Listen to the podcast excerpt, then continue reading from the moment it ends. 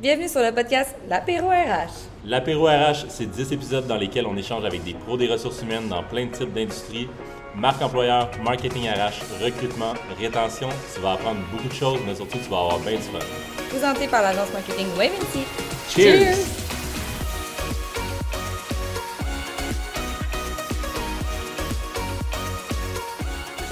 Dans l'épisode 6 de l'apéro RH, on parle de réussir sa culture d'entreprise en mode télétravail. Donc, notre première invitée, Pamela, est vice-présidente et cofondatrice de GoRH.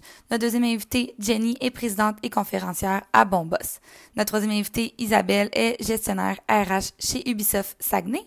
Et notre dernière invitée, Julie Lajoie, est directrice d'Altrum Reconnaissance chez Altrum. Bonne écoute! Pamela, je te connais pas beaucoup. On, vient juste de se rencontrer. J'aimerais que tu dises que tu nous dises juste un petit peu parce que tu as plusieurs entreprises. Euh, tu t'es, t'es, euh, VP cofondatrice de GoRH. Tu as aussi, aussi un programme de PA. Tu me disais juste en entrée de jeu.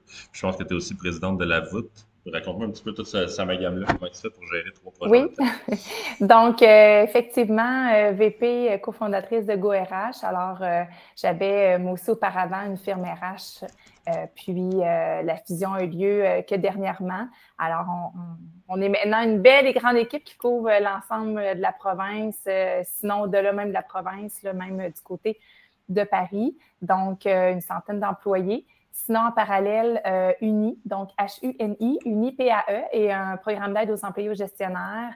Alors, même chose de ce côté-là, c'est une entreprise euh, euh, qui intervient en prévention euh, au sein des organisations, que ce soit au BNL, organismes privés ou autres, euh, pour euh, santé psychologique, santé physique, financière de gestion, euh, avec euh, plus ou moins là, entre 80, 75-80 sous-traitants euh, pour, euh, pour vraiment répondre à ces appels-là finalement. Puis la voûte, qui est un centre d'expertise, un centre d'affaires, donc euh, vraiment un bâtiment avec euh, plusieurs salles de formation. Euh, donc, on reçoit beaucoup de, clients aussi de ce côté-là. Alors, euh, on jongle avec tout ça. J'imagine que tu as, pas mal de, relations aussi. Puis là, en ayant une firme de service conseil, j'imagine que, que, que, tu vois pas mal de types d'entreprises aussi. Puis là, on, on sort un petit peu, mais il, va quand même en rester des vestiges longtemps de, de cet euh, événement-là de, du COVID, puis de tout ce que ça a amené au côté télétravail, puis tout ça. Puis je pense que ça fait du sens de t'avoir comme invité aujourd'hui pour, pour, euh, pour cet aspect-là de télétravail. Qu'est-ce que tu vois parmi tous, mettons, tes, tes clients que tu as, peut-être avec GoRH, peut-être avec tes autres projets, que tu vois qui sont comme des, des enjeux qui ont en- à- reliés au télétravail? C'est quoi, quoi que ça amène côté en- employé, peut-être côté gestionnaire aussi?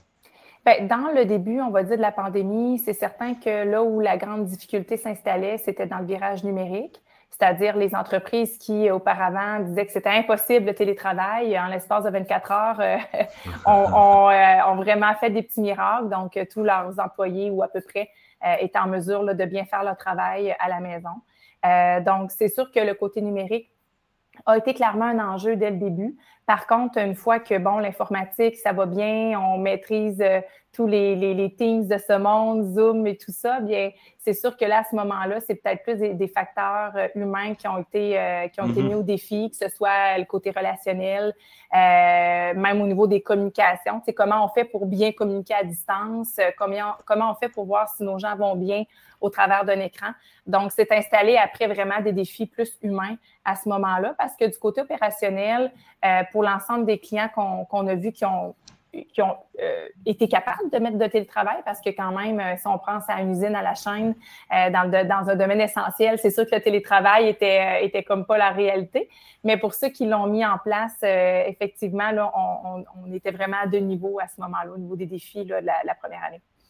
On, pa- on passe d'un- d'un- d'une dynamique d'être tout le temps à côté de, quelqu'un ou d'un bureau à l'autre, de pouvoir discuter avec eux facilement, d'aller prendre son dîner dans la cafétéria, tout ça, à être tout le monde, chacun de son côté. C'est sûr que côté communication, ça, comme tu dis, ça doit être plus difficile, mais comment le monde relève ça pour, mettons, comment que les, gestionnaires arrivent à relever ce défi-là pour avoir une culture d'entreprise qui, reste là, qui, garde un harmonie, ça?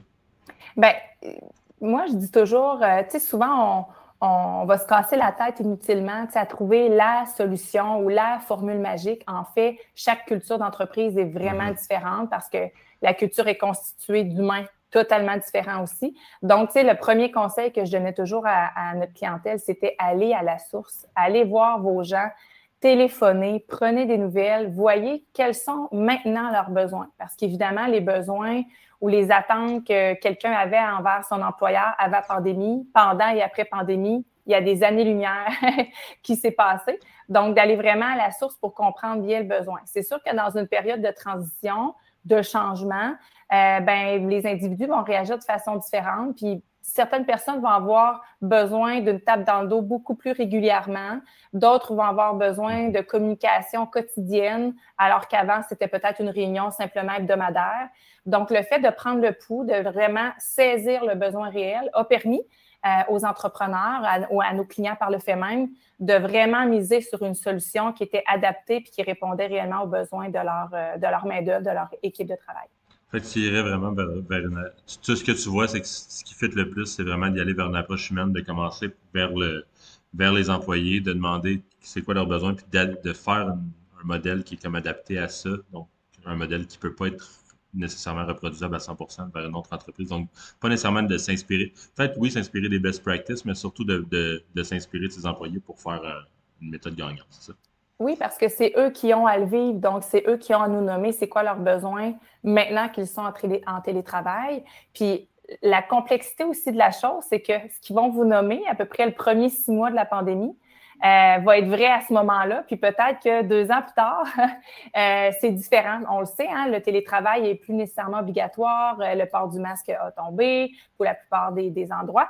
et puis, on se rend compte a des gens finalement qui veulent revenir en emploi D'autres qui ont bien aimé ça, être en télétravail, euh, beaucoup d'avantages. D'autres ont, aimé moins ça. Donc, des fois, c'est le lavage qui nous parle. des fois, c'est le, le, Donc, euh, évidemment, euh, chacun a, trouvé ou pas son compte dans le télétravail.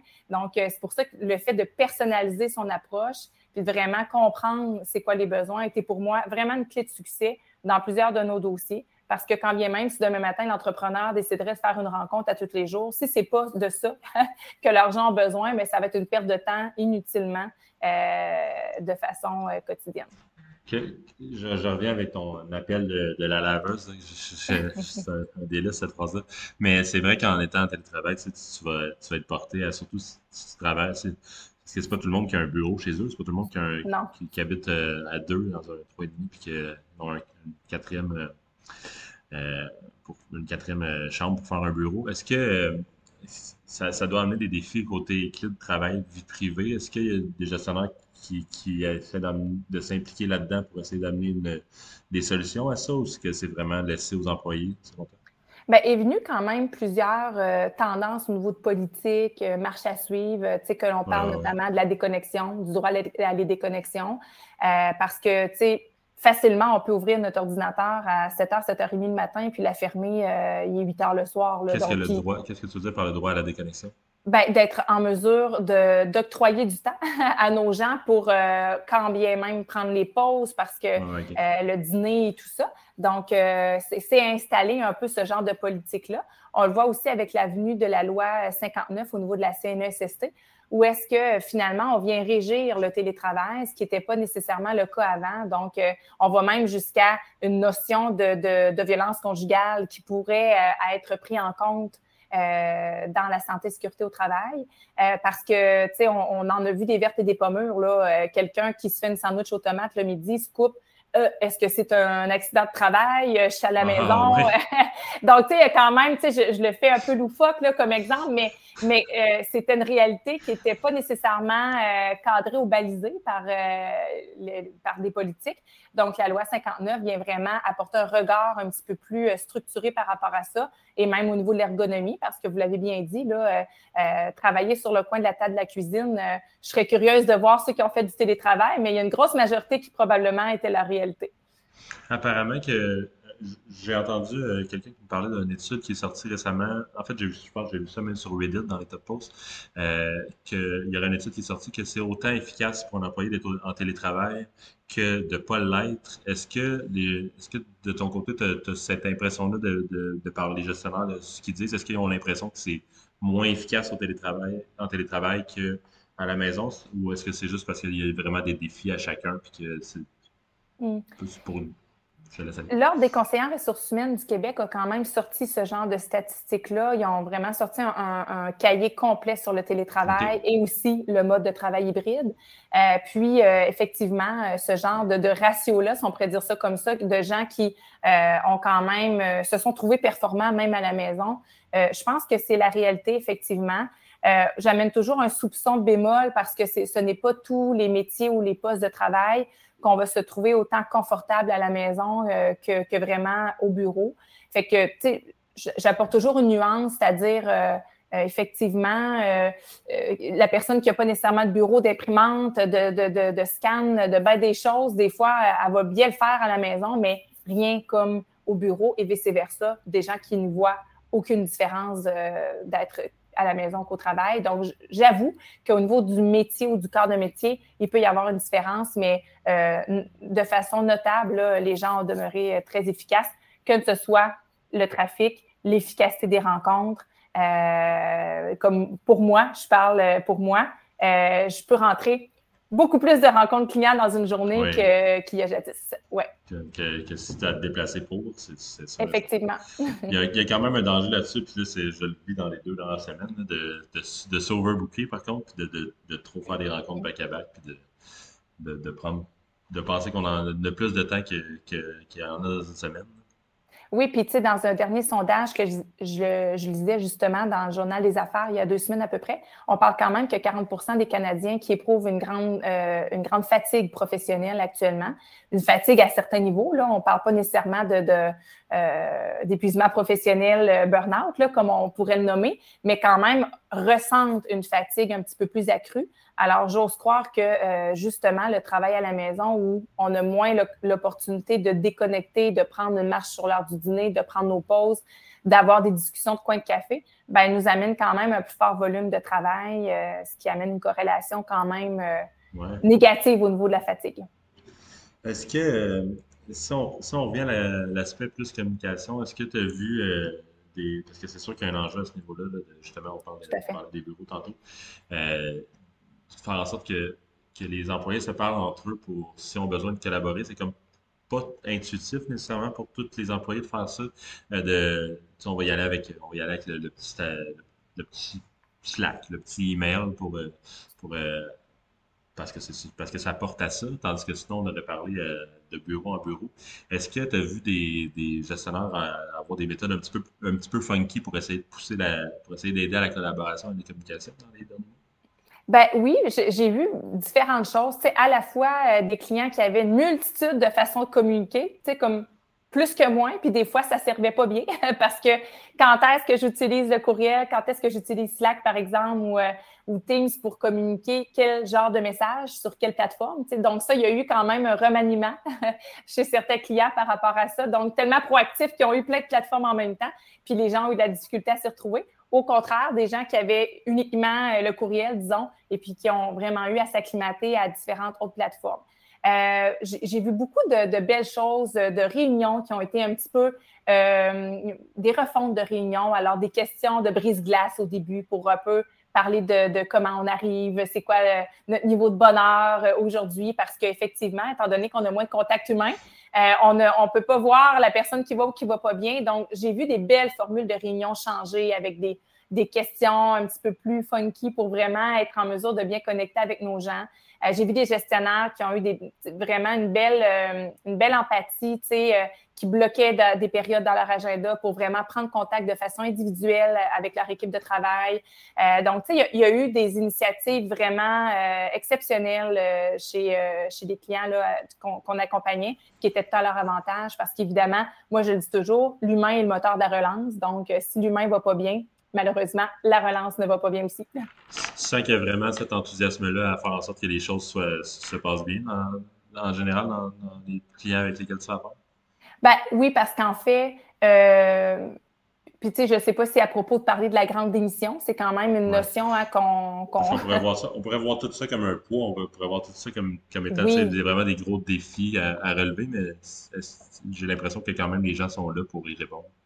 Ben, c'est comme dans n'importe quoi. Quand on a un défi devant nous, on peut être la victime de ce défi-là ou on peut être euh, le, super-héros du défi. fait qu'il y a comme un peu la, il y a toujours matière à une prise de décision au niveau de la posture qu'on veut adresser le défi. Fait que c'est sûr que ceux, euh, les gestionnaires qui ont regardé ça de loin puis qui ont dit bon ben maintenant on est à distance, c'est quoi moi mon profil de leadership, comment je veux connecter avec mes gens réellement au quotidien pour être en mesure de de, maintenir une certaine performance au travail euh, ou autre, évidemment. Donc, euh, de prendre soin de, l'équipe à proximité. Beaucoup ont eu ce, beau réflexe-là. Merci pour, pour les discussions, Pamela. C'est super apprécié. Beaucoup de beaux petits insights qui en ressortent. c'est le fun. Je pense que, le monde avantage à venir te jaser. Mais s'ils veulent faire ça, comment ils, font ça? Ben, écoutez, LinkedIn, je suis très, très active. Euh, facile à retrouver. Euh, sinon, euh, nos, sites web, même chose, le GoRH, uni.ca. Sinon, c'est gorh.co. Alors, ça me fait toujours plaisir d'échanger. puis, tout le monde est bienvenu. Super bon. Pamela Rubé, ça, ça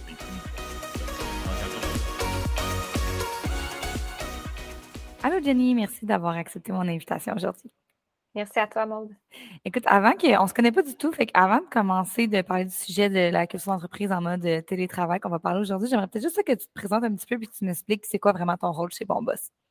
Je suis la présidente de Bonboss et la cofondatrice. En fait, c'est une entreprise que j'ai créée avec euh, ben, que j'ai créée en 2017 et dont euh, mon conjoint s'est associé en 2019. Donc, euh, mon rôle, en fait, je suis vraiment la créatrice, la visionnaire. Euh, lui, c'est l'intégrateur. Euh, donc, moi, je suis celle qui a les idées, qui accompagne aussi dans notre division accompagnement aux entreprises. Donc, tout ce qui est complexe, j'aime le résoudre de façon simple.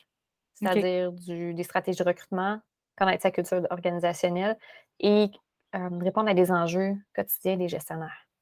C'est la façon que vous le faites avec des dans, en format accompagnement, vraiment? On a deux divisions. La division, je dirais, plus certification. Donc, il y a des outils. Donc, par exemple, la certification qui est, un bel outil puissant de marque employeur, mais aussi d'attraction de talent. On a également euh, des formations comme un parcours bon boss où les gens peuvent apprendre à devenir des bons gestionnaires, mais pas juste au niveau des soft skills, vraiment, je dirais, du management, du leadership et des obligations d'employeur. Donc, c'est très, très, très intéressant comme parcours. Mais euh, moi, c'est plus dans la division accompagnement où là, c'est euh, un accompagnement plus personnalisé par rapport aux enjeux, soit de gestion, de culture organisationnelle ou des stratégies de recrutement. Mais on ne fait pas le recrutement par contre. ce que j'avais vu, moi, puis ce que tu me dis au niveau des services, ça répond bien, dans le fond, autant à la petite entreprise qu'à la plus grande entreprise, parce que vous avez des services qui sont assez, euh, assez variés. Oui, effectivement. Donc, on peut prendre, par exemple, une entreprise qui tombe trois employés, finalement, connaissent une part croissance, comme ça a été le cas en 2020, donc des entreprises un peu plus tech qui doivent comprendre un peu c'est quoi le, chapeau RH et du management. Donc, on les apprend, on les, on les rend autonomes. Donc, on leur apprend à être un bon boss dès le début. Et ça peut aussi aller dans des grandes entreprises où ils constatent qu'il y a un changement de mentalité au niveau de la philosophie RH ou de la philosophie de management. Donc, ils viennent nous voir pour savoir c'est quelles sont les innovations, parce qu'on aime dire qu'on est spécialisé dans les innovations en management et en culture. Donc, tout ce qui est euh, je ne vais pas dire nouveau, mais du moins scientifique qui, qui, qui, tend à changer les organisations de façon humaine et prospère. Nous, c'est euh, ce dans quoi on, aime euh, jouer, je dirais en parlant d'innovation puis de, culture, euh, il y a eu quand même beaucoup de choses qui ont, qui ont changé dans les deux euh, dernières années au niveau de la culture d'entreprise. Le fait que ça soit à distance, c'est pas mal l'épisode d'aujourd'hui. Est-ce que tu avais des, est-ce que tu as remarqué des différences vraiment? c'est quoi les principales choses en fait que les gens devaient s'adapter par rapport à la culture d'entreprise puis le mode de télétravail? On a vraiment vu un effritement de la culture organisationnelle parce qu'avant mars 2020, la culture se vivait vraiment dans les bureaux pour la plupart du temps. Donc, c'était facile de, l'expérimenter parce que la culture, c'est ce qu'on entend, c'est ce qu'on sent, c'est ce qu'on expérimente quand, on rentre dans une entreprise. Et ça peut s'entendre, se voir, par exemple, dans les conversations de corridor, dans l'accueil et l'intégration d'une nouvelle recrue. Et tout ça, c'est juste effondré du, du jour au lendemain. Donc, on a perdu ce contact proximal-là, donc ce contact-là vraiment un à un ou un avec un groupe. Et mmh c'est ce qui a fait en sorte que la culture s'est effritée parce qu'on a aussi, c'est ce que j'ai constaté, c'est que les gens ont laissé tomber les routines et ce qui était la stabilité. Donc, par exemple, ce qui vivait au quotidien, si c'était des rencontres le mardi, les, gens, pour la plupart, se sont juste ils ont dû s'adapter rapidement, gérer vraiment d'urgence, des urgences. Et ce que ça a fait, c'est que dans le quotidien, il y en a qui ont laissé tomber ce qui était des ancrages de culture et aussi la culture, c'est pas juste la mission, vision, valeur, ça se vit à travers les comportements. Mais lorsqu'on est assis devant un écran, on, est, on, on, agit d'une certaine façon qui n'est pas toujours celle qu'on vit quand on, ouais, quand on, est face à face avec quelqu'un, oui. Exactement. Donc, c'est comme si on a des codes qui se sont, euh, qui sont apparus et des nouveaux comportements euh, aussi. On en a perdu. Donc, c'est ce qui a été, je dirais, des, vecteurs de changement dans la culture et aussi beaucoup de changements organisationnels par rapport à des nouveaux services, euh, des, des, restructurations dans l'entreprise, des gestionnaires qui ont quitté, des employés qui ont quitté. Donc, tout ça, c'était vraiment un, cocktail pour faire en sorte que la culture se dilue. Oui, puis justement, comment essayer de la conserver, cette culture-là? As-tu des astuces, des trucs pour, euh, pour en, mode télétravail? il y a des, beaucoup d'entreprises, malgré le fait que la pandémie est terminée ou presque.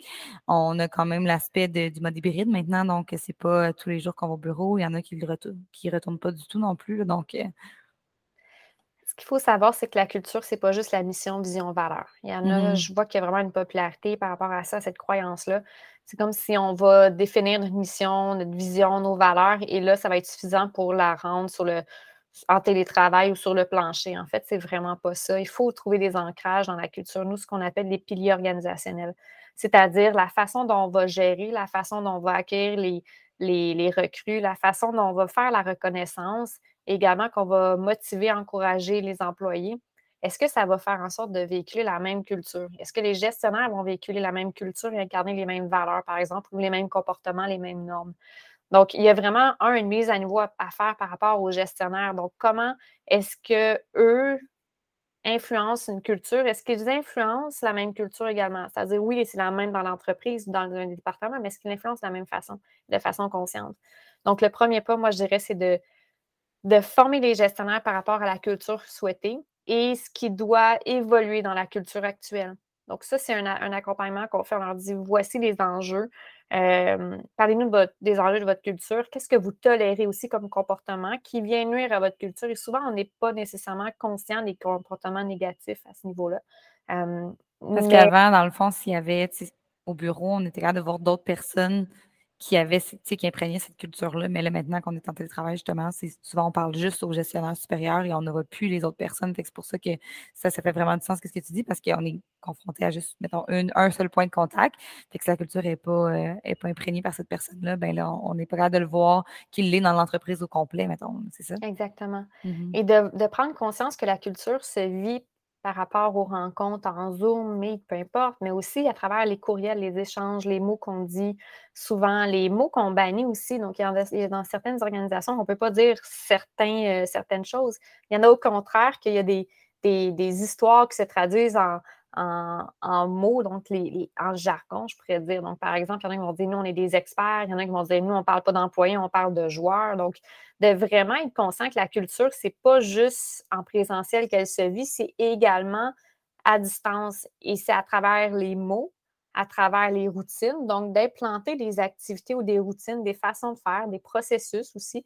Ça peut être, par exemple, nous, euh, pour euh, pour favoriser la collaboration, au tout début, on avait fait à chaque meeting, à chaque semaine, euh, un système de drapeau rouge. Donc, les gens, en tout temps, pouvaient lever un drapeau rouge, dire j'ai un enjeu majeur qui est une urgence et je demande l'aide de tous mes collègues parce qu'on est une petite équipe, par exemple, dans le département. Et là, ça a fait en sorte que les gens devaient arrêter et on pouvait faire euh, utiliser la réflexion collective pour résoudre cet enjeu-là. Ensuite, il y avait les drapeaux orange il y avait les drapeaux verts. Finalement, les drapeaux verts, on les a changés en, bons coups parce que c'était les bons coups de la semaine. Donc, ça facilite la reconnaissance spontanée. Bref, ce que j'ai envie de dire aux gens, c'est que si vous posez la question comment faire vivre une culture à distance, c'est d'être conscient de la façon dont on l'influence et de vraiment repérer les comportements qui sont sains et malsains, c'est-à-dire de l'incivilité, un manque de respect. S'il y en a un qui, si vous voyez un, courriel euh, euh, qui un courriel avec des mots vraiment, on n'est pas sûr de l'interprétation, qui est envoyé à tous. J'ai vu aussi, par exemple, des, gens qui reprenaient des collègues dans le chat interne sans nommer la personne, disaient Ah bonjour, euh, juste vous dire de ne jamais faire telle chose. Donc, ça, c'est vraiment nocif comme type de comportement parce que c'est n'est pas une belle rétroaction. C'est pas comme ça qu'on fait de la rétroaction. Et ça fait juste créer plus de malaise. Donc, essayez de voir quels sont les comportements à enlever pour essayer d'enlever euh, les ancrages négatifs de la culture et par la suite créer des activités ou des pratiques de reconnaissance euh, ou des activités qui vont faire en sorte de solliciter la collaboration, mais pas toujours entre les mêmes personnes. Donc, il y a le jeu totem qui est vraiment, qui est vraiment extra pour apprendre à, connaître ses collègues. Et j'ai envie de vous dire qu'il n'y a pas de culture saine sans une confiance. Donc là, ça, c'est comment est-ce qu'on fait pour inspirer la confiance entre les gestionnaires vers les employés, les employés entre eux. Donc, c'est ça le nerf de la guerre en ce moment, c'est comment véhiculer une confiance, même à distance. Y a-tu des, en, parlant du jeu que tu parlais de thème, là, y a-tu d'autres jeux ou euh, outils que tu crois, là tu parlais du chat interne, donc ça c'est un des outils qui selon moi est indispensable quand on fait du télétravail. S'il n'y a pas de Slack ou de Discord, c'est sûr que ça peut créer, euh, ça peut être vraiment compliqué la communication. Mais y a d'autres outils comme ça qui viennent en tête que tu pourrais recommander? Oui, il y a le concept Eureka créé par Jessica Alonka, qui est la sensibilisation par, euh, ben, par, exemple par la santé mentale, mais aussi c'est un jeu collectif, donc qui est aussi euh, très éducatif. Donc, je dirais ce, jeu-là, il est sur notre site web notamment. Euh, il y a Totem que j'aime bien, mais toutes les, rencontres informelles où les gens peuvent juste discuter entre eux, euh, je trouve que c'est vraiment propice à ça. Ou même si vous faites vous rencontrer, il commence à faire beau, là, on est l'été, donc commencez à vous rencontrer dans un parc, peu importe, juste pour solliciter des rencontres euh, sécuritaires, ça peut être intéressant. Oui, absolument. ça, c'est un super bon point. Puis sinon, niveau culture en général, as-tu un mot de la fin sur la clé d'une bonne culture d'entreprise? la culture, c'est pas juste les. Ça part d'en haut, hein, mais c'est mm-hmm. pas juste les gestionnaires, c'est aussi des employés. Donc, tout le monde y participe. Ce que j'aime bien, moi, c'est créer des comités culture avec un objectif précis. Où là, c'est pas juste des membres du leadership, c'est aussi des employés. Donc, ce qui est intéressant, c'est que la culture, pour moi, est un projet collectif. C'est rare. J'aime ça, cette façon de voir-là. Ouais. C'est possiblement le seul point commun où tout le monde peut avoir une influence équitable. Je ne veux pas dire égal parce que la haute direction influence vraiment. Par exemple, si elle donne aucun, aucune ressource, aucun support, que les employés ont des bons comportements, là, on va assister à une pression ou une dichotomie par rapport à la culture. Et vice-versa, si le haut veut inculquer une culture de collaboration, qu'il y a des, leaders négatifs sur le terrain qui créent une résistance et les gestionnaires du milieu vit la pression. Donc, et comme un gestionnaire lui, j'ai pris entre les deux, ça ne marchera pas. Donc, j'ai envie de dire que la culture, voyez-le comme un projet commun qui peut être vraiment rassembleur. Et nous, c'est ce qu'on a fait avec Ju Design, qui est une entreprise où on a fait une démarche d'approche MORE qui est pour management, orientation, recrutement, engagement.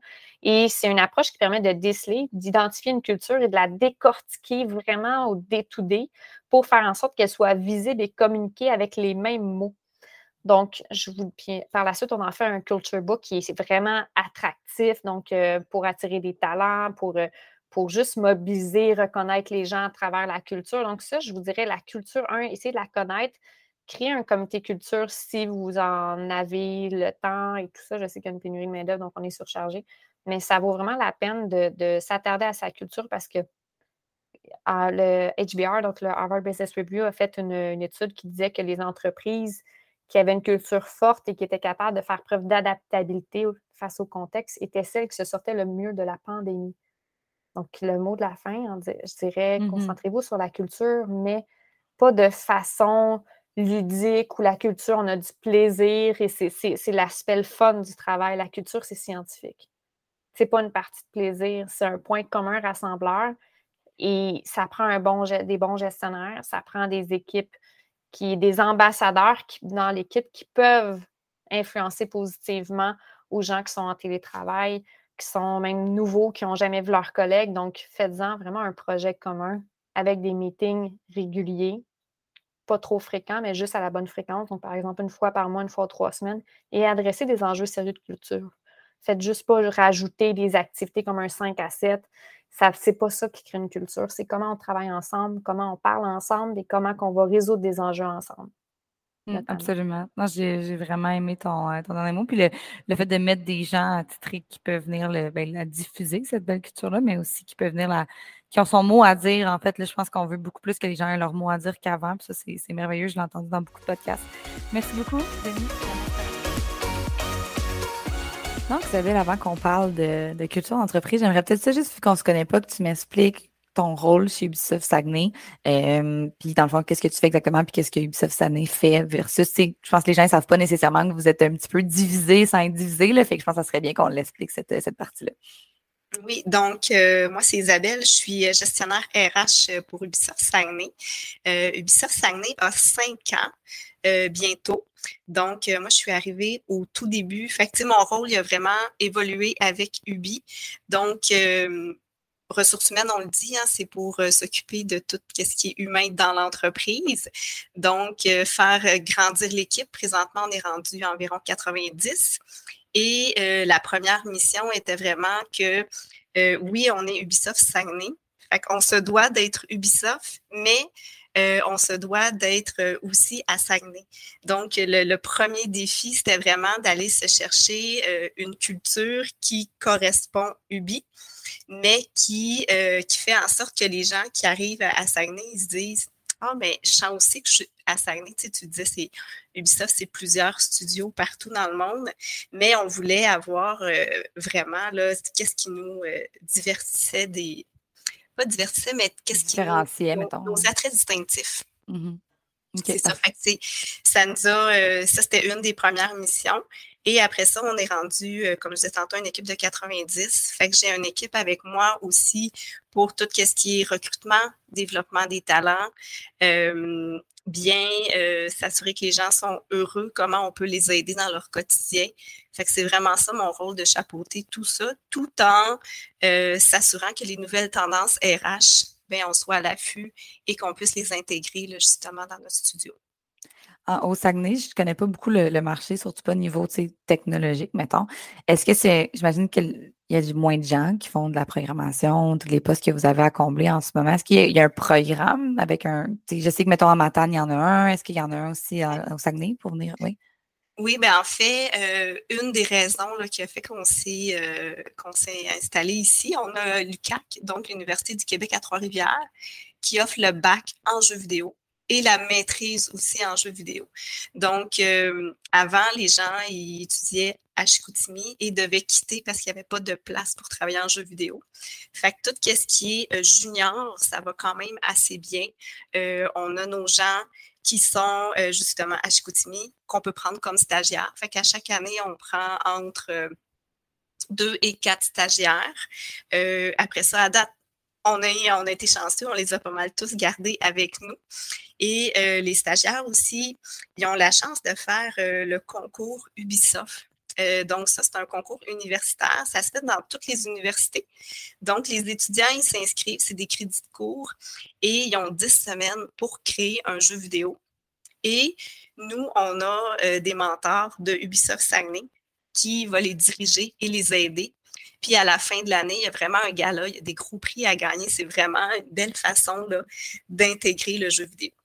Ah, c'est une bonne, euh, c'est une bonne idée. Puis si on parle de, culture d'entreprise, parce que ça en fait un petit peu partie, parce que c'est un challenge qui est au sein de, au sein de l'entreprise, puis quelque chose que, que vous vous impliquez aussi auprès des écoles. Euh, bon, le, le, avant et l'après pandémie, c'est un terme qu'on utilise beaucoup. C'est quoi les changements que tu as remarqués, puis les adaptations que vous avez dû faire chez Ubisoft euh, par rapport à la culture? Bien, il y, a eu, euh, il y a eu beaucoup de choses. Je pense que le, avant, comme on l'a connu, euh, que ce soit à Ubi ou dans d'autres entreprises, ça n'existera plus. On parle de plus en plus euh, du travail du futur, de penser le travail autrement. Fait que, je suis pas capable, en date d'aujourd'hui, de dire voici notre nouvelle culture, elle est fixe, c'est terminé, on passe à d'autres choses parce que c'est toujours en évolution. Fait que dans le fond, nous, ce qu'on a fait, ce qu'on fait, c'est vraiment euh, d'écouter les gens. Fait que, tu sais, on a plusieurs rencontres, on regarde qu'est-ce que les gens aiment, qu'est-ce que les gens voudraient, euh, la flexibilité, tu sais, les gens, ils ont appris à travailler de la maison. On s'est rendu compte que finalement, ça se passe bien.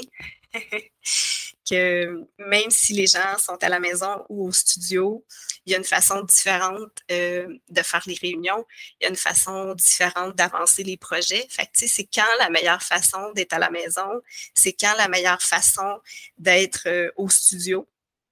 Fait que, on n'a pas les réponses en date d'aujourd'hui, mais ce qu'on a fait, c'est qu'on a laissé la liberté euh, à chaque gestionnaire, à chaque équipe, de trouver leur solution à eux. Donc, j'ai des équipes que eux, ils viennent le mardi, jeudi. Parce que pour eux, c'est plus facile de cette façon-là. Et après ça, j'ai d'autres équipes qui disent ben moi, tant qu'être seul chez nous, j'aime autant être sous studio. Eux sont toujours là. Fait que, tu sais, on a créé une grande flexibilité. Euh, à travers les départements, dans le fond. oui, c'est ça. Parce que chacun a une réalité différente. Tu sais, si tu travailles sur le projet A ou le projet B, ben, peut-être que ton projet que, que tu as, toute ton équipe est à Saguenay. Et à l'inverse, peut-être que euh, le projet sur lequel tu travailles, ben, on est une multinationale, on travaille en co-développement. Peut-être que les gens dans ton équipe sont à Montréal, sont à, Annecy ou ailleurs dans le monde. Fait que, de, de venir au studio puis de se sentir toute seule, c'est pas plus agréable. Non, effectivement, oui. Puis est-ce que euh, j'avais, je me rappelle avec qui j'avais eu cette conversation-là, mais on parlait du fait que justement le, le côté que les gens qui des jeux vidéo, qu'il y en a beaucoup plus qui sont des oiseaux de nuit, puis le fait d'avoir un horaire flexible leur a permis peut-être d'avoir un, un horaire de travail qui correspondait plus à leur réalité, puis les heures de travail à lesquelles ils préféraient travailler, puis qui étaient plus productifs parce que c'était pas nécessairement pour eux du 9 à 5. Avez-vous été, euh, avez-vous vu cette réalité-là au sein de, de Ubisoft Saguenay? Mais c'est sûr qu'en étant à la maison, la, la flexibilité devient de façon naturellement plus grande. je te dirais que nous, on a toujours été flexibles. On a quand même des core hours pour s'assurer, justement, pour faire des meetings à des heures qui sont plutôt euh, raisonnables. Mais euh, sinon, là, les gens, euh, les plus lève tôt, souvent, ils vont commencer plus tôt, ils vont finir plus tard. Mais dans mon équipe, il y en a peut-être des oiseaux de nuit qui travaillent plus le, soir et la nuit, probablement plus en pandémie, là, durant, euh, mm-hmm. durant qu'ils étaient à la maison. Mais euh, sinon, notre mot d'ordre, c'est vraiment la flexibilité. C'est sûr que si la personne voudrait travailler juste de nuit, ça peut causer des soucis parce que les dossiers avancent, puis il y a quand même certaines choses qui se font euh, en équipe qu'on n'a pas le choix de partager. par contre, il y a certaines parties de projet, des fois, qu'on peut se dire, bon, mais je prends ma partie de projet, je m'en vais la travailler chez nous toute seule, concentrée, puis après ça, je reviens partager avec les équipes. Ça, c'est des choses qui sont possibles aussi. Mm-hmm. Puis la culture, tu sais, comment vous la, en ce moment, c'est, quoi les, les best practices? Qu'est-ce que vous faites pour la faire vivre vraiment malgré le fait que certaines personnes, justement, certains départements le travail? Comment vous provoquez cette culture-là pour que les gens la sentent?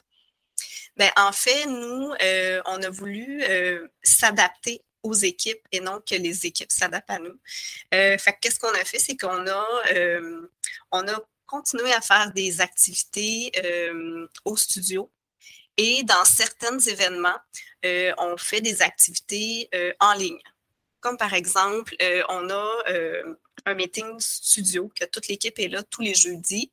Cela, même si la pandémie est quand même assez terminé et qu'il y a plusieurs personnes qui sont revenues au studio, on a décidé de continuer de le faire tout le monde à notre poste de travail en Teams pour justement que euh, ça soit plus agréable pour tout le monde.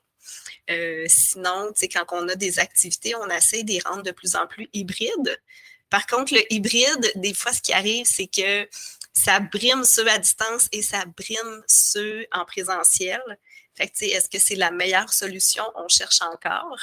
Euh, mais sinon, on est capable de faire aussi des, activités euh, en présentiel pour continuer de développer le sentiment d'appartenance. Parce que ça, c'est sûr, durant la pandémie, ça a été difficile. Tu te ramasses chez vous, toute seule, ton sentiment d'appartenance, il est où à Ubisoft, tu sais, quand tu tu sais même plus si tu travailles encore pour Ubisoft parce que tu te ramasses dans ta cuisine, dans ton salon, dans ton sous-sol. Fait que c'est des choses qui peuvent être plus difficiles. Fait qu'on a vraiment travaillé sur le, sentiment d'appartenance euh, pour que les gens euh, se sentent encore à Ubi. C'est sûr que c'est un gros défi. On n'a pas, euh, pas terminé encore. on a créé des groupes de discussion aussi euh, pour euh, regarder qu'est-ce qu'on peut faire de mieux, qu'est-ce qu'on peut améliorer. Euh, donc, c'est quoi les activités, par exemple, que tu aurais à proposer pour les gens qui cherchent des activités, que ce soit en présentiel ou des activités qui se font hybrides? Tu disais, bon, c'est peut-être pas l'idéal encore hybride, mais il y en a peut-être quelques-uns que vous avez testés qui fonctionnaient bien. Mais en fait, la, la meilleure exemple, c'est l'année passée, notre fameux party de Noël. Ben nous, on n'a pas fait un party de Noël, on a fait le festival de Noël. Donc, en faisant le festival de Noël, ça nous permettait d'aller rejoindre autant les gens à la maison, les gens en présentiel et des activités à l'extérieur. Fait qu'est-ce qu'on a fait, c'est que euh, on avait euh, des activités de jeux d'évasion, que ça, c'est facile, tout le monde est à distance, fait que tout le monde se, euh, branchait sur Teams pour essayer de résoudre la solution.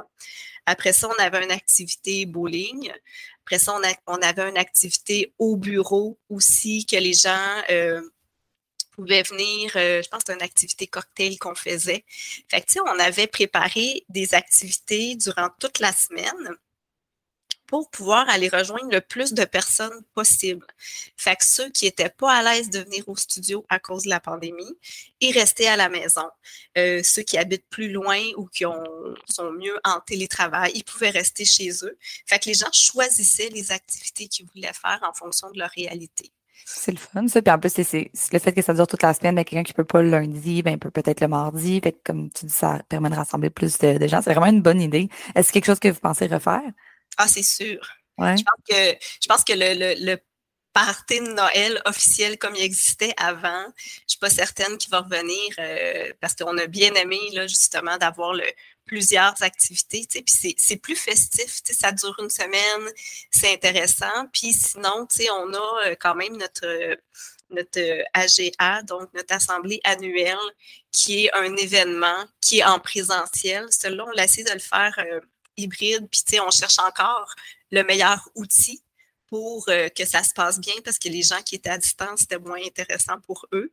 Les gens en présentiel, ils ont adoré. Fait que, il y a certains événements comme ça que faut trouver une façon soit de faire venir tout le monde ou d'améliorer euh, le côté euh, hybride. C'est d'ailleurs un, dans, dans tous les, les groupes de travail qu'on a, il y en a un qui est est-ce qu'on peut avoir des meilleurs outils justement pour faire des événements euh, en hybride ou à distance pour que ça soit plus agréable pour tout le monde? Mhm. non, je pense que ça, c'est une réalité que la plupart des entreprises sont en train de chercher en ce moment puis de trouver une méthode de faire, de faire ça.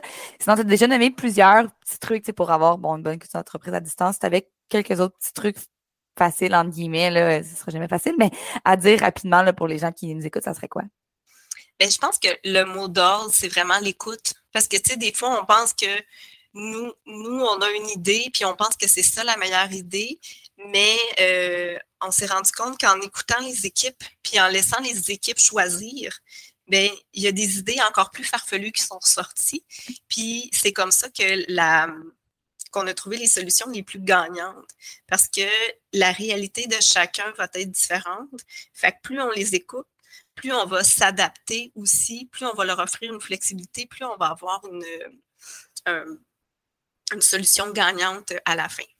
Mhm. ça fait du sens. Fait que l'écoute, ça serait ton mot, euh, ton mot d'ordre pour, euh, pour tout ce qui est que à distance. Je pense qu'il y a aussi l'aspect que ça crée une belle, une belle marque employeur dans un autre sens aussi de les gens, ils sentent qu'ils ont contribué à cette décision-là. Puis ça, je pense dans n'importe quelle sphère d'entreprise, de laisser encore une fois la flexibilité, mais de, de laisser les gens contribuer à des certaines décisions. Je pense que c'est de plus en plus actuel, puis ça fait de plus en plus de sens aussi. Oui, puis tu sais, nous, ce qu'on a fait quand on a choisi nos attraits distinctifs, on est allé chercher euh, des membres de nos équipes. Fait que ceux qui sont euh, natifs du Saguenay, qui ont toujours resté ici, pourquoi vous demeurez à Saguenay? On est allé chercher ceux qui ont quitté et qui ont décidé de revenir. Pourquoi vous avez choisi Saguenay? Et on est allé chercher aussi ceux qui ont décidé de s'en venir euh, au Saguenay. Souvent, ils ont accepté une entrevue, ils ont accepté la job sans jamais être venus au Saguenay. Mais un an, deux ans, trois ans plus tard, pourquoi tu es encore ici? Qu'est-ce qui te plaît à Saguenay? Fait que nos attraits distinctifs, quand on est capable de, dire voici ce qui nous définit, ben ça vient des équipes.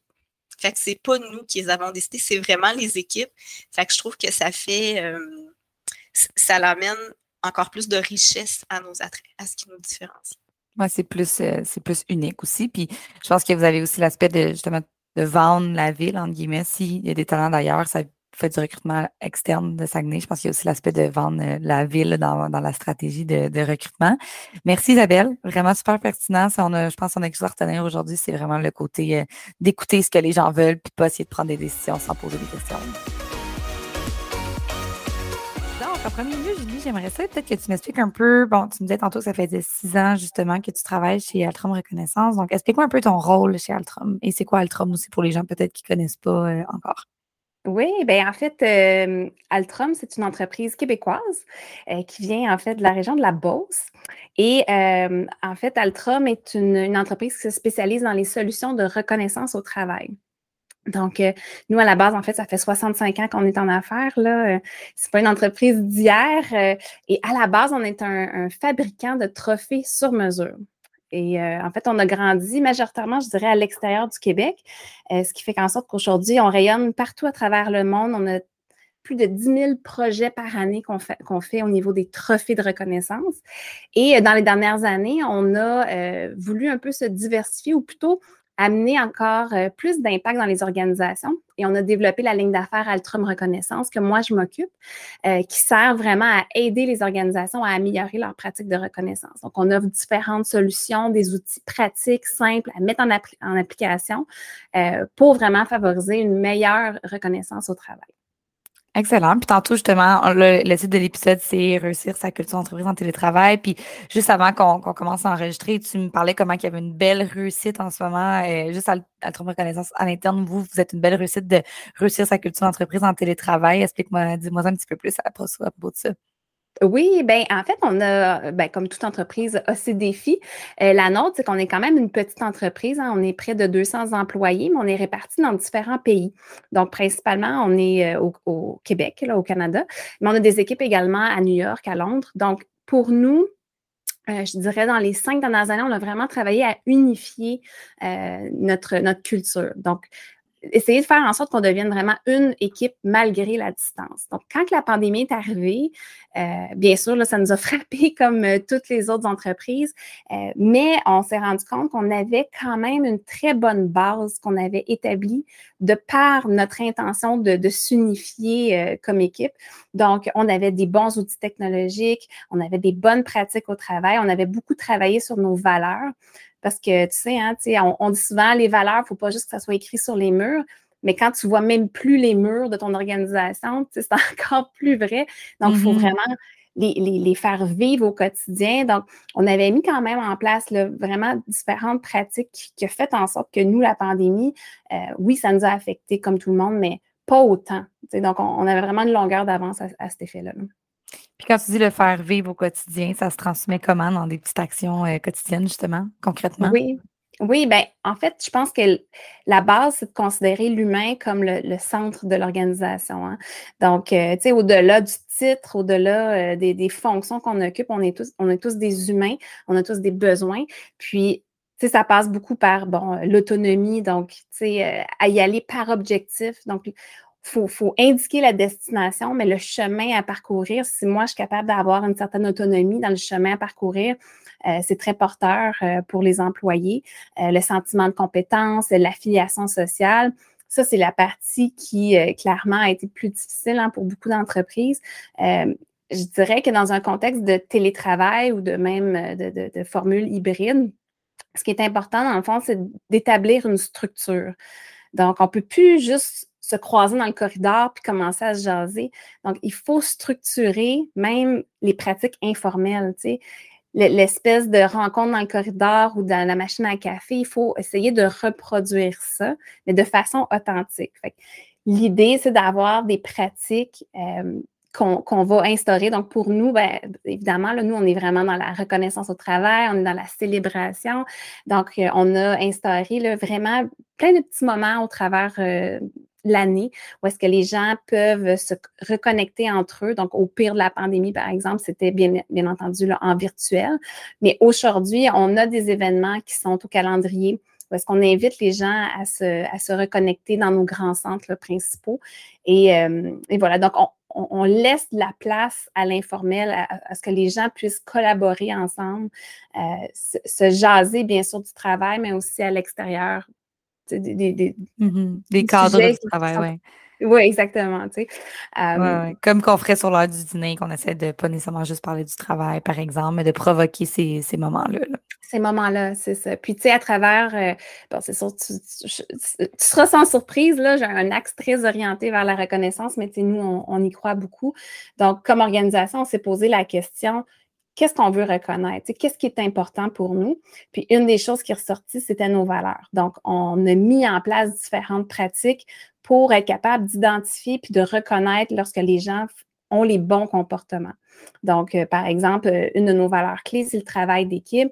Bien, on a mis toutes sortes de choses en place. Donc, on, favorise la reconnaissance entre collègues. On a une, plateforme de reconnaissance sociale qui nous sert à ça. Euh, on a un programme de reconnaissance qui vient dire, viens reconnaître les bons coups de tes collègues, puis on, on, vient éclairer ces personnes-là qui sont peut-être un peu plus dans l'ombre, mais qui vivent bien nos valeurs. On a un système de performance, de gestion de la performance qui est aussi aligné à nos valeurs. Donc, quand je te disais tout à l'heure, euh, c'est bien plus que des mots écrits sur les murs. Ben, c'est ça, il faut transcender ça. Il faut, que ça, rentre dans le quotidien des gens. Oui, oui, ça, je pense qu'on l'entend beaucoup aussi, le fait que c'est pas, si tu fais tes valeurs, tu les mets pas dans le tiroir après, là, c'est important de voir avec cette valeur-là, comment tu vas la faire vivre aux autres, exactement comme que tu le dis. Est-ce que de votre côté, vous êtes tous 100% en télétravail ou il y a des gens qui sont en hybride et des gens qui vont au bureau dans les grands centres, comme tu parlais tantôt, New York, Londres et Montréal? Est-ce que c'est, de ton côté, toi, tu me disais que tu, travailles de la maison, je pense, tout le temps, c'est ça? Oui, oui on, a un peu de tout, en fait. Euh, euh, tu sais, on a une usine qui est en Beauce, donc on a des gens qui travaillent euh, à Saint-Martin-de-Beauce. Je les salue d'ailleurs. donc, eux, évidemment, bon, ils travaillent 100% au, physiquement dans un environnement, euh, alors qu'il y en a d'autres euh, qui sont vraiment euh, de, chez, chez, eux. Donc, je pense entre autres à une collègue qui habite à Vancouver. On n'a pas de bureau à Vancouver. Le plus près, je pense, c'est Montréal. Donc, on a des gens comme ça un, peu partout. Et on a des gens qui font du hybride. Donc, nous, on a opté pour une politique où c'est vraiment par équipe, c'est des décisions qui relève du gestionnaire, à savoir qu'est-ce qu'on fait, est-ce qu'on oblige euh, l'employé à revenir au bureau. Puis unanimement, il euh, n'y a personne qui oblige euh, nos employés à, revenir. Il y en a que naturellement, ils préfèrent être, être mm-hmm. dans le lieu de travail, alors que d'autres vont, vont trouver leur compte en venant une journée semaine, deux jours semaine.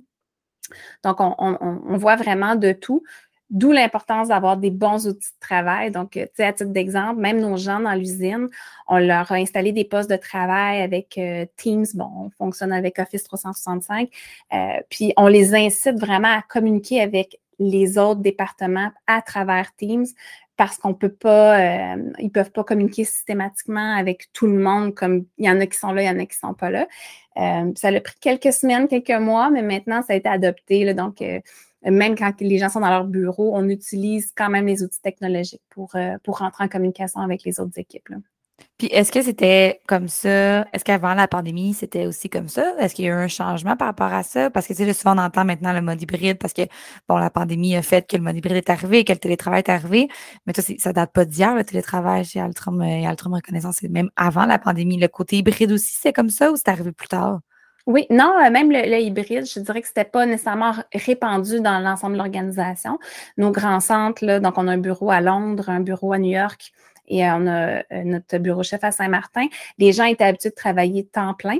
Et il y avait d'autres gens comme moi qui habitaient plutôt à deux, trois heures de, route. Puis à ce moment-là, on, y allait plus occasionnellement.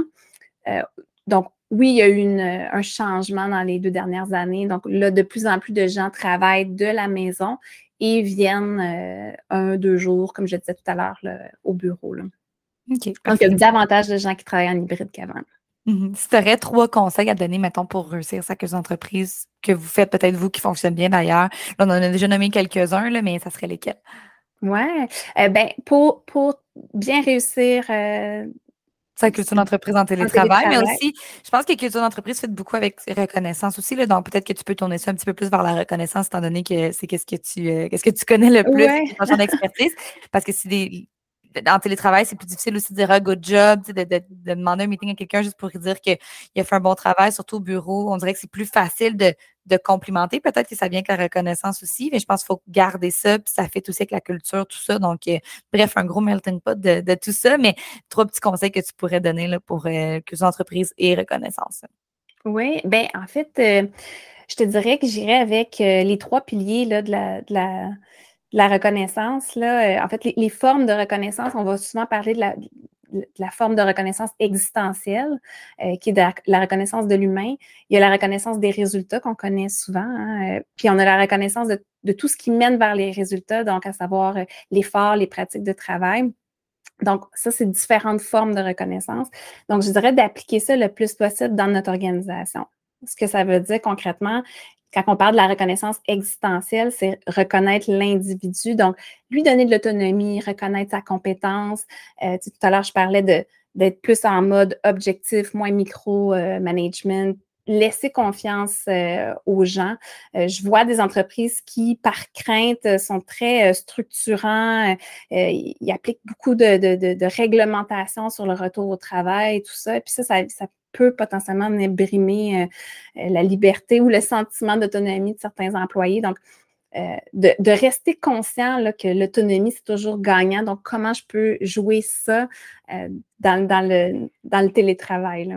Crois-tu que c'est intéressant parce que j'ai aussi des gens avec qui j'ai des discussions que le fait qu'ils soient plus autonomes générait un petit peu plus d'anxiété, pas savoir qui s'en vont. Tu sais, oui, j'entends beaucoup, les gens veulent être plus autonomes, mais dans combien de pourcentage de cas c'est vrai parce qu'il y, a beaucoup de contraires aussi que j'entends que les gens, ça les insécurise de ne pas savoir, mettons, spécifiquement qu'est-ce qu'ils doivent faire à telle heure. Oui, bien, c'est une bonne question. Tu sais, je pense qu'il faut faire attention, comprendre c'est quoi l'autonomie, tu sais. Euh, moi, j'ai des gestionnaires un peu qui me disent moi, je donne plein d'autonomie à mes équipes, euh, puis si jamais il y a de quoi qui ne fonctionne pas, ben là, ils vont entendre parler de moi, tu sais. Sinon, je, les laisse aller, alors ils ont pleine autonomie. Ça ne veut pas dire ça de l'autonomie. L'autonomie, ça veut dire euh, je, te donne la direction où aller. Voici c'est quoi l'output que je veux. Maintenant, euh, je te laisse naviguer là, pour, te rendre, mais je reste en soutien à toi. Donc, euh, encore une fois, au niveau de la reconnaissance, ça veut ça veut pas dire, hey, on se revoit dans un mois lorsque tu auras livré le projet. C'est plutôt de faire plusieurs check-ins, parler avec les employés. Euh, encore une fois, on a la technologie à notre portée. On est présentement euh, en vidéoconférence, toi et moi. On peut utiliser les outils qu'on a, un courriel, un, petit Teams ou Slack, euh, un, vidéo, un appel en vidéoconférence. Ça prend cinq minutes. Hey, je veux juste voir comment tu vas cette semaine. Est-ce que tu as besoin de moi? Comment je peux t'aider? Ça fait toute la différence.